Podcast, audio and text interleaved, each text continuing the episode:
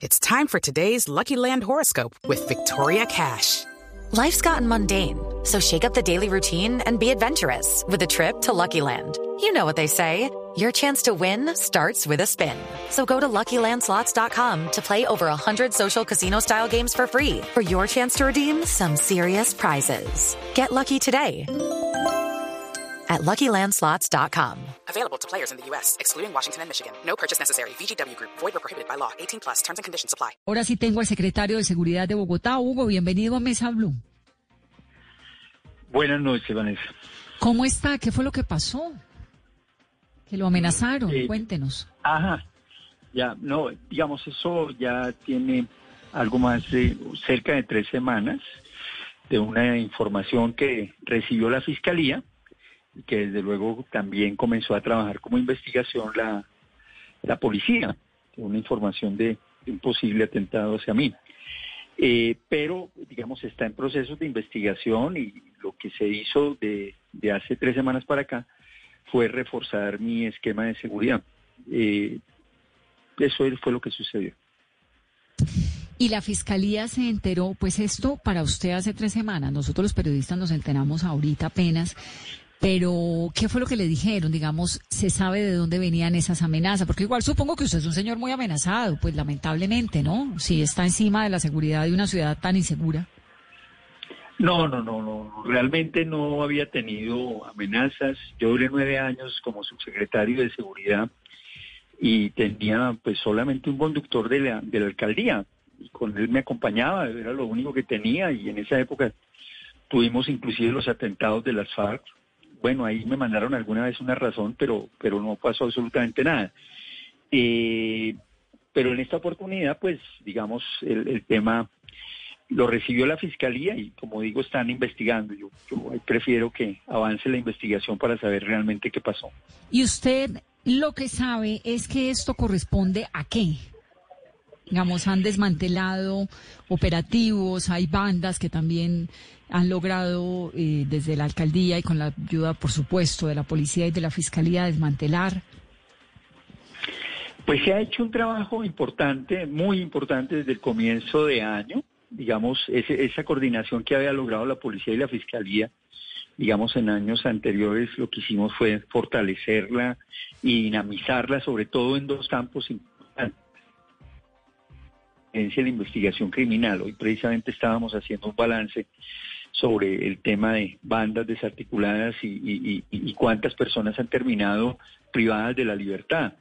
Eh, y son procesos que iniciamos primero identificando, bueno, cuáles son las bandas que se trabajan este año, cuáles son, dónde están, dónde están operando, quiénes las componen, qué están haciendo. Y este es un trabajo de inteligencia e investigación criminal que, que digamos, una, una digamos que son los delincuentes que se detienen en flagrancia y otra es un trabajo muy metódico de, de investigación criminal que realiza la policía y la fiscalía.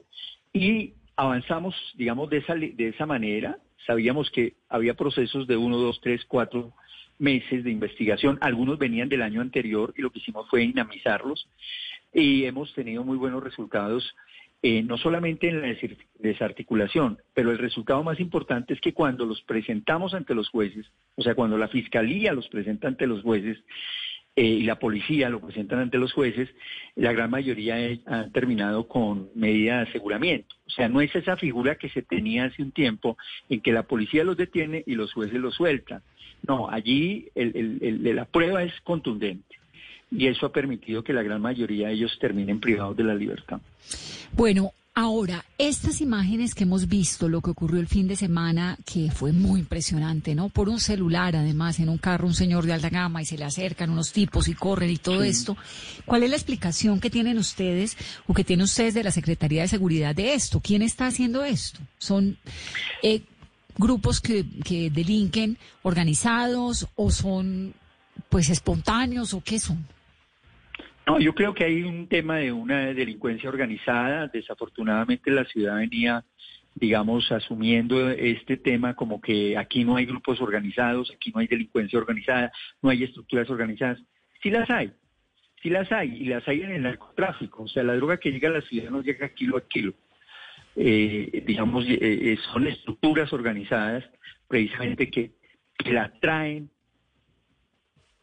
alguna de esas drogas queda, se almacena aquí para luego seguir hacia puertos y salir hacia el exterior, otra se distribuye dentro de la ciudad o sigue hacia otras ciudades.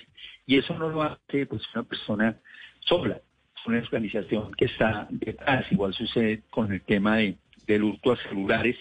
Algunos de esos productos terminan exportados como nuevos e inclusive también se productos. Hugo, lo estoy perdiendo. Lo estoy perdiendo.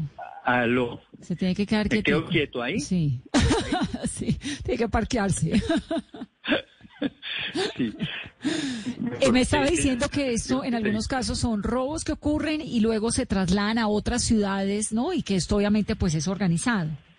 No, claro, claro. Digamos, si hay unas estructuras criminales organizadas y eso fue, digamos, uno de los primeros esfuerzos de ver qué, qué existía en la ciudad en términos de estructuras criminales y cómo las íbamos a enfrentar desde el punto de vista de, las instituciones. Y eso es un avance importante. O sea, ese reconocimiento nos, lleva precisamente a atacar esa estructura y son los resultados que hemos tenido. Entonces, eso, el, hecho del asalto de, los apartamentos en, Santa Bárbara, pues iban, iban básicamente por una caja fuerte de uno que existía en un apartamento. Eso no lo hace una persona que en la mañana no tiene nada que comer y dice, bueno, voy a ver qué hay en esa casa. No, mm. ahí había inteligencia, ahí había trabajo, ahí había información y sabían en qué momento deberían ingresar. Igual sucede con el tema de gran estación. Entonces, digamos que eh, frente a esas estructuras, hemos venido operando y teniendo muy buenos resultados. Todo el tema de celulares frente a hurto. Inclusive algunos de los datos que ustedes presentaban son datos sobre los cuales estamos trabajando. Cuando hacemos una caracterización del homicidio, encontramos eh, que, digamos, más del 66% está en siete localidades y que el 31% de esos homicidios están en 83 barrios. ¿Qué estamos haciendo? Focalizando las acciones donde está ocurriendo el homicidio.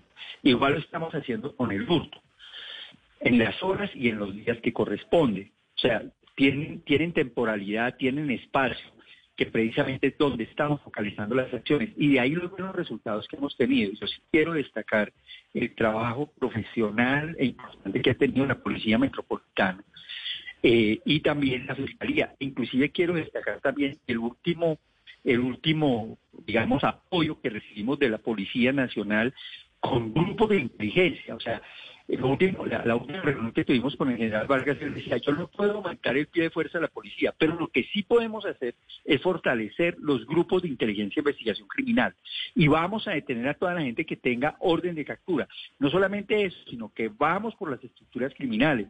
Y yo creo que ese planteamiento es el que sirve en materia de seguridad que permite desde luego desarticular este tipo de estructura. No es gente que se levantó muerta de hambre y no haya qué hacer. Yo creo que ahí hay detrás estructuras criminales y desde luego se presentan delitos de oportunidad que en flagrancia los hemos evitado también. Ahora, ¿ustedes tienen alguna estadística de cuántos robos de ese tipo de apartamentos, de entrada a edificios se están presentando al día? Tenemos las estadísticas, ya ah, digamos, yo las tengo al día de ayer. Eh, recibo a comienzos de la mañana muy temprano digamos, en, mi computador muy temprano el reporte del día anterior. Y ahí tengo las, cifras, o sea, que me permiten a mí mirar cómo, cómo nos estamos comportando. Entonces, permítame y ya lo abro y... Eh. Y muy rápidamente le doy las cifras de ayer. Me interesa ese, esa cifra. saber. En homicidio, quiero decirte que a la fecha del 21 de julio, el año pasado, teníamos 533, hoy tenemos los mismos 533, pero es que finalizando el mes pasado teníamos un incremento de, más de 13 casos, ¿sí? Entonces eso fue importante, digamos, vamos, ya nivelamos, ahora tenemos que comenzar a bajar. En lesiones personales tenemos una reducción del 42%. El año pasado fueron 13.559, este año va 7.865.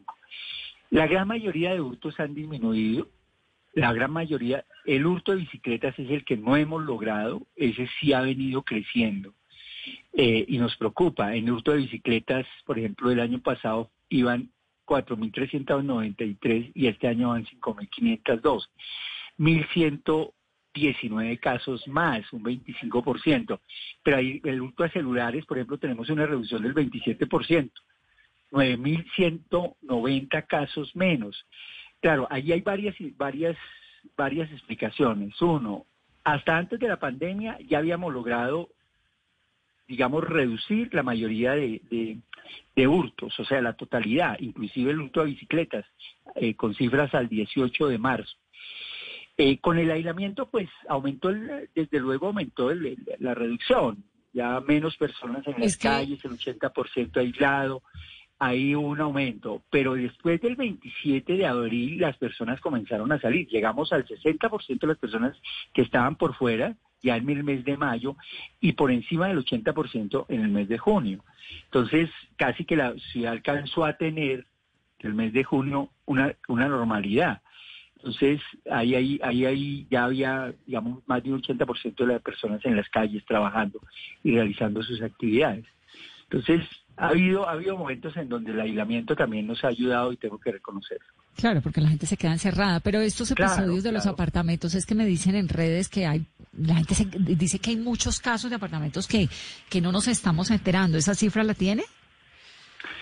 No, aquí hay un tema, hay un tema particular, digamos. Estoy trabajando con las cifras que tradicionalmente se han tenido, que venían aumentando, entre otras cosas, hasta el 31 de diciembre. El hurto a personas al 31 de diciembre venía aumentando en un 20%. Son las cifras de denuncias ante la Fiscalía y ante la Policía y que venía aumentando sobre todo la denuncia virtual a través de la página a denunciar, que desde luego facilita que las personas puedan denunciar eh, de manera importante. Eh, lo que ha venido sucediendo también es que muchos de estos casos se han venido difundiendo de manera inmediata y sobre todo a través de la red. Entonces, cuando, cuando presento las cifras, alguien me dice, pero mire estos cinco casos que han aparecido en las redes. Sí, yo tengo que reconocer que hay delito en la ciudad, ¿cierto? Pero tengo que, o sea, cuando yo reconozco que a la fecha hemos tenido 24.290 hurtos de celulares, pero que el año pasado fueran 33.480, todavía la cifra de 24.290 sigue siendo muy alta. Pues robaron a 24.290 personas su celular. Esa es una cifra alta, pero el año pasado eran 33.480. O sea, esto es un tema de ir bajando. O sea, quien prometa que va a acabar con la delincuencia, que me lo presenten, pues, porque en ningún lado se ha logrado, pero es que es lograr primero nivelar y segundo comenzar a bajar. Yo creo que ese es un esfuerzo importante que se ha hecho como autoridades eh, y, reconocemos en donde hemos aumentado. Hasta finales de junio está aumentando el homicidio, ya hoy logramos nivelarlo, pero el hurto de bicicletas ha seguido aumentando desafortunadamente. Secretario, y es que ustedes lanzaron este nuevo plan estratégico para intentar eh, con nuevas medidas mitigar y empezar a reducir estas cifras, pero dentro de estas medidas está, está contemplado el uso de armas no letales por parte de la policía. ¿Eso se puede llegar a anunciar en los próximos días? La policía tiene unos tasers eh, que los utiliza y ya los tiene, o sea, los está utilizando, fueron adquiridos durante las pasadas administraciones y desde luego legalmente los puede utilizar. Eh, los puede los puede hacer uso, digamos, en el caso de estas de estos tasers que son armas eléctricas que eh, no matan, pero inhabilitan por un momento a la persona. Tiene unos riesgos, pero como su nombre lo indica, no es que no sean letales, son menos letales. Yo creo que es también, digamos, un elemento importante a la hora de, de, evitar muertes, inclusive en enfrentamiento con, con otras personas. O sea, yo creo que de la autoridad con las personas. Yo creo que son elementos importantes que también deberíamos evaluar con, con alguna profundidad. Algunos dirán, pero es que frente a la delincuencia hay que tener armas de verdad. Eh, sí, se tienen las armas de verdad, pero en algunos casos eh, de, siempre debe haber un tema de proporcionalidad en el uso de la fuerza por parte de las autoridades, en este caso la policía. Pero es decir, secretario, que va a haber mayor inversión y recursos destinados para aumentar ese número de armas menos letales que hoy tiene la policía en Bogotá. Mm, en este caso, digamos, yo no tengo dentro, y lo digo desde la Secretaría de Seguridad, no tengo requerimientos en esa línea y tampoco los tenemos presupuestados. Lo que sí tenemos presupuestado, digamos, es el tema de detectores de metales. Estamos comprando detectores de metales para la requisa electrónica. Eh, muchas de las armas que utilizan los delincuentes, sobre todo armas cortopulsantes o de fuego, eh, las meten entre, en la entrepierna disculpe, y ahí la requisa no, no se permite, digamos, el cateo a mano no es, no es, digamos, es irrespetuoso de alguna manera. Pues, Entonces ya con el, con el detector de metales vamos a encontrar esas armas más fácilmente. No, es que combatir la delincuencia, pues es que es uno lidiando con delincuentes, eso es que están hechos para esconderse, para todo lo contrario. Dígame una cosa, Hugo, ¿la gente está denunciando o están pasando casos que ustedes se enteran por otros medios y que no necesariamente llegan a las autoridades que corresponden? No, yo sí creo, en Bogotá ha aumentado la denuncia. Digamos, Bogotá llegó a tener una cifra de 22, 23, eh, 25% de, de los casos que se denunciaban, por, eh, sobre todo en el caso de hurto a personas. Digamos, cada, cada delito tiene unos porcentajes de mayor o menor denuncia. Bogotá llegó a tener 25, eh, la administración pasada lo dejó en 45, quiere decir que de cada 100 delitos, hoy o hasta diciembre se estaban denunciando solamente 45, pero se pasó de 25 a 45, que es un esfuerzo importante, digamos, hay, había, hubo más denuncias, siempre ha habido subregistro, siempre. Por ejemplo, hay menos subregistro en el robo de carros y robo de motos. Eh, porque claro, es un bien que puede ser utilizado por los delincuentes. Entonces la gente sí dice yo voy a ir a denunciar, pero hay gente que no denuncia el hurto de, de, la, de la, plata, no, o no denuncia la billetera, no denuncia el tema del celular o algunos otros hurtos.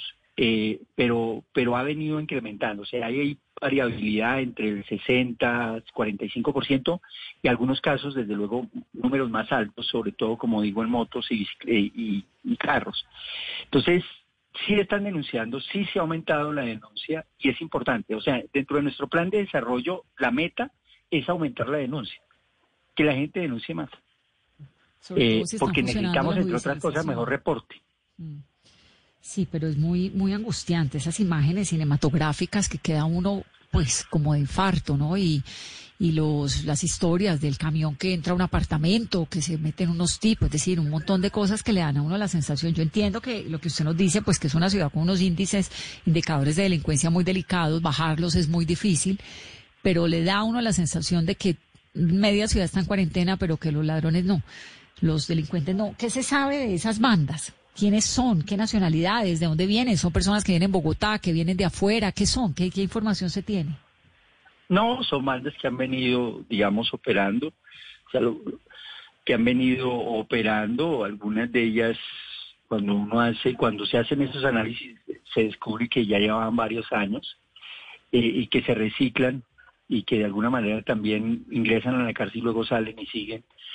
Eh, y desde luego que hay que tenerlas en la mira, investigar, desarticularlas, meterlos otra vez a la cárcel.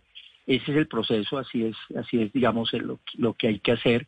Otras nuevas aparecen, inclusive eh, hay desplazamientos de otros lugares del país hacia acá, eh, como también sucede de Bogotá hacia otros lados, digamos, ese, ese es otro nivel.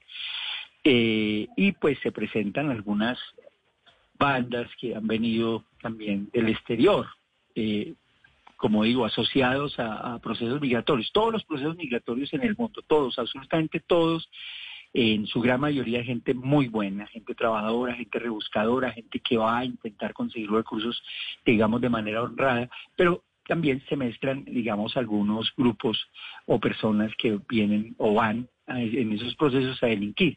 Y hemos encontrado bandas definitivamente, digamos, de que están delinquiendo, que han llegado con procesos migratorios secretario, ¿en qué avanzan las investigaciones de esta banda que a través de Instagram muchos conocimos esos videos escabrosos eh, de Jacob Masacre?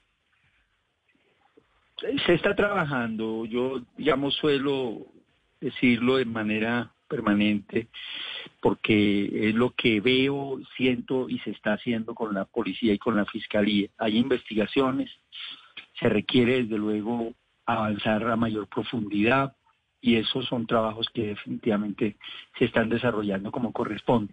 Entonces, eh, a veces es molesto decirlo, pero, pero digo, hay que tener paciencia, así se nos dijo con el tema de, gran estación, y cuándo, cuándo, cuándo. Y yo les decía, ahí va, ahí va, porque, porque hay buen trabajo. O sea, yo confío y creo en el profesionalismo de la policía y sus organismos de inteligencia e investigación criminal como los de la fiscalía. Y hay un trabajo en equipo. Cuando se trabaja en equipo, se tienen buenos resultados y creo que en los últimos meses eh, ha sido contundente los resultados que ha entregado tanto la policía como la fiscalía. Pues Hugo, me da mucho gusto oírlo y me da gusto oírlo bien y oírlo tranquilo y además trabajando y bueno, es un tiempo tan complicado para todo el mundo y pareciera que los delincuentes son los que no están en cuarentena ni preocupados por la pandemia. Gracias por estar aquí en Mesa Blue. Vanessa, con mucho gusto y, y feliz noche. Okay, round two. Name something that's not boring. A laundry? Ooh, a book club. Computer solitaire, huh? Ah, oh, sorry, we were looking for Chumba Casino.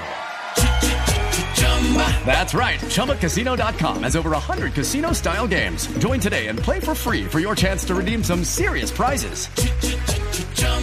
ChumbaCasino.com. No purchase necessary. Full prohibited by law. 18 plus terms and conditions apply. See website for details.